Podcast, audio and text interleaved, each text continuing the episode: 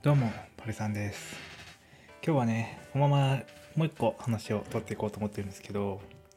あの、コロナ緊急事態事態宣言明けましたよね。で、やっぱ明けてよかったなって思うのは、まああまりないんですけども、やっぱすごく人が街中に増えて、なんか活気が出てきたなって思いますよね。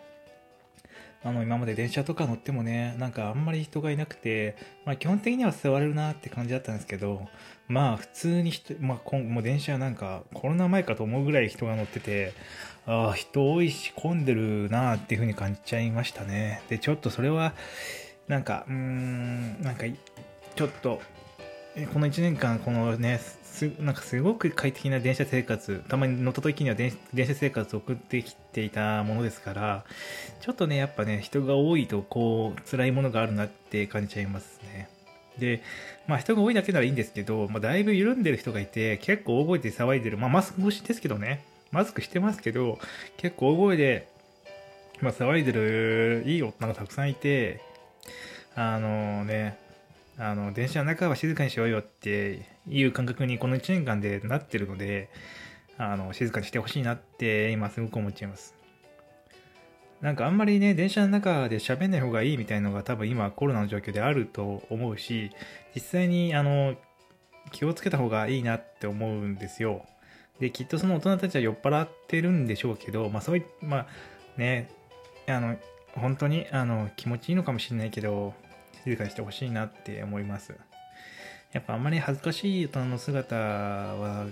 電車の中とかでは見せたくないですよね。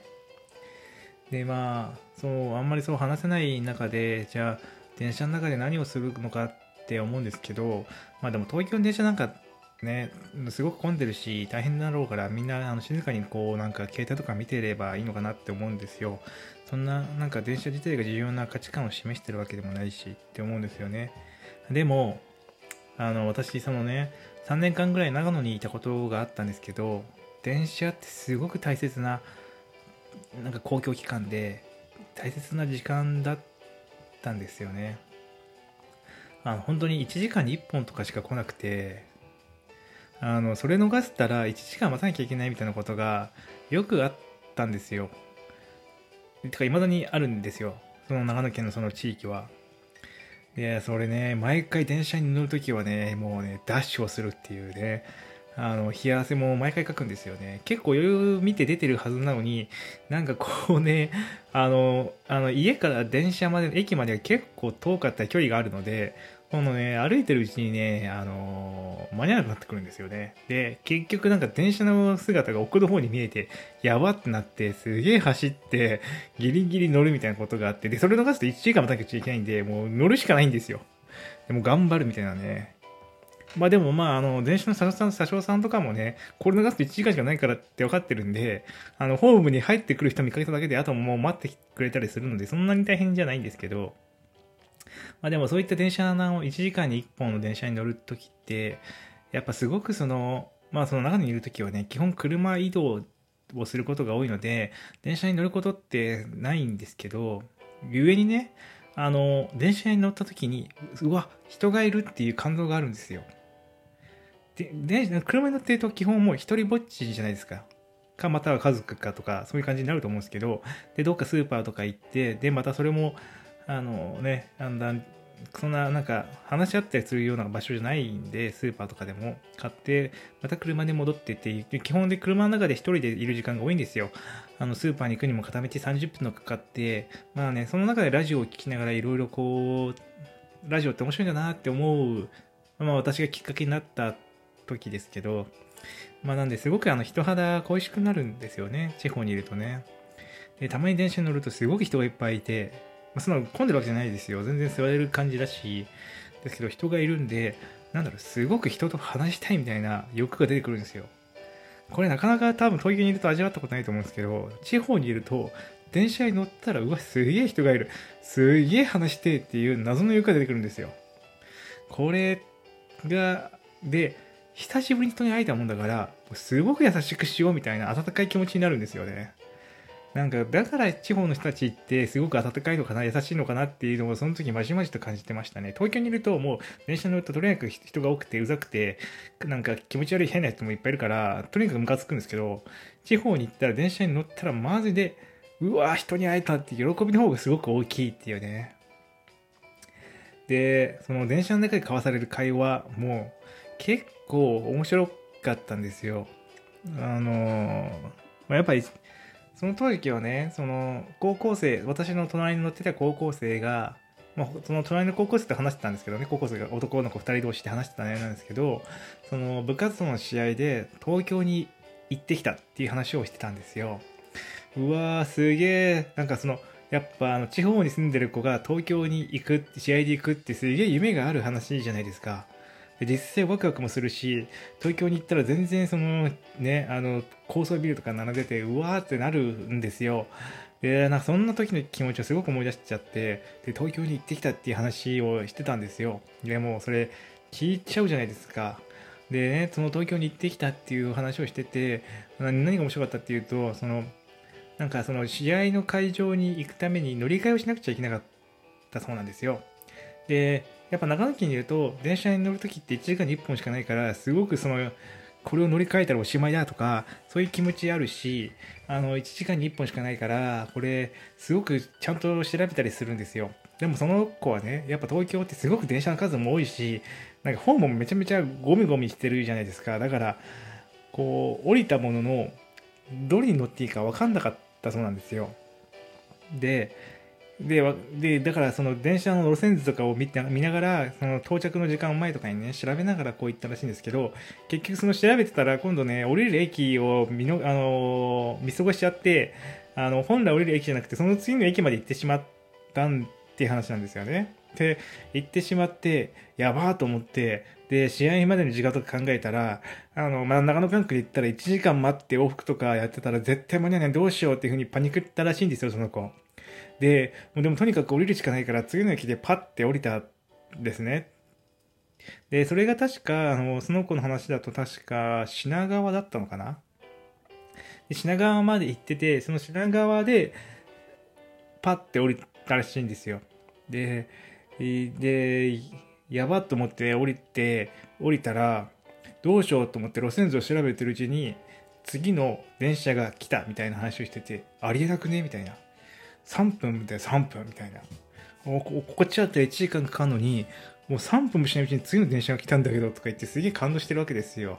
でそれ聞いてわかるみたいな思うわけですよね。この私もその時長野県にいたいてあの基本電車移動をすることが多くて休日は。でその時にやっぱ1時間しかないっていう感覚なんですよ。でそれの感覚をやってる時にたまに東京に行ってもうちょっと降りてスッて次の電車が来るとすごい感動するんですよ。でその高校生もねすごく感動したらしくてありえなくねとか言って言ってて。でこれその子はなんかいろいろ思ったらしいんですよ。こんなになんかすごい短い間隔で来るんだったら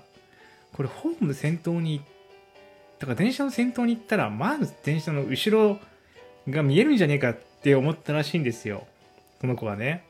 でその子だからホームの多分電車の一番先頭側に行って、で、あのー、その、次来る電車に乗って、その前の電車の後ろが見えるかどうかを試そうと思って試したって言うんですよ。で、そのね、僕の友達が、で、どうなったのって聞くわけですよね。そしたらって言って、その子は、その乗ったら、その前の電車の後ろが見えたって言うんですよね。えー、って思うじゃないですか。いや、いやいやいや、さすがにそんな近くないし、それだったらあの全部山手線繋がっちゃうじゃんかよ、ほぼほぼって思って。いやいやいや、嘘嘘と思って、なんかね、嘘でしょって思ったんですよ。でも、見えたんだよって、その時その子が言ってて、マジ？と思って、なんかそれがね、すごく気になってて、なんか、その、その、その、その子たちの会話を聞いてから、1ヶ月ぐらい後に東京に行く時があった時に、もうね、もうなんかこう気になっちゃって、わざわざ品川まで行って、それをやるってのをやったんですよ。で、ホームの先頭の電車の先頭側まで行って、その前の電車が見えるかっていうのをやったらですね、マジで見えたんですよね。これでびっくり。びっくり。これ、すごいよね。だから山手線ってすげえ近いんだなっって思っちゃいますよねその感覚だったり電車のね距離とかがいやーでこれすごく面白くてでまあね電車の後ろが見えたっていうところなんですけどまあこれあのちゃんとオチがあっていや電車の後ろが見えたっていうか次の電車の駅が見えたっていうね。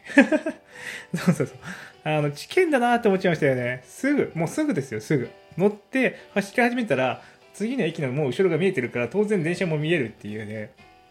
すげえな東京の駅の感覚ってって思いますよね。でも多分あの区間だけなのかなもしかしたらあの山手線のあの辺のところだけがすごく狭くつながっててたまたま乗ったらまだ前の電車がその次の駅に止まってるのが見えるぐらいの感覚なのかなでね、今ね、高輪ゲートウェイとかもできてるから、もしかしたらもっと短くなってて、あの、もうね、全然前の駅のホームから次の駅のホームが見えたりするのかもしんないですよね。みたいな。ちょっとね、これ、ね、あ、本当？って思う人いると思うんですけど、うん、あの、駅のね、あの、本当に電車の先頭まで行って、そっから窓越しに見えれば多分見えるんじゃないかなと思うんですよ。なんでね、ちょっとね、ぜひね、その試してみてほしいなって思ってます。で、こういった会話がね、本来電車の中でされていて、すごく、なんか、電車の中の会話って尊いものなんだなって思ってた時期があったんですよ。まあ、東京に今いて、東京に来てからそんなこと思わなくて、本当なんかゴミみたいな会話を大声でやってやるやつ多いなってしか思わないんですけど、なんかこう、やっぱ人が多すぎるとダメで、ある程度人が少ない方が、なんか人って優しくなれるし、なんかその会話の一個一個の中にも一つ一つストーリーが出てきて、なんかいいんじゃないのかなって思ってます。やっぱ東京はちょっと人が多いですよね。特に電車はね。で、やっぱ変な人も多いですからね。100人に1人は変な人がいるじゃないですか。その、変な人っていうのは、そのなんか、あの本当に変な人ですよ。だからね、うん、多いですよね。で、さい、うん。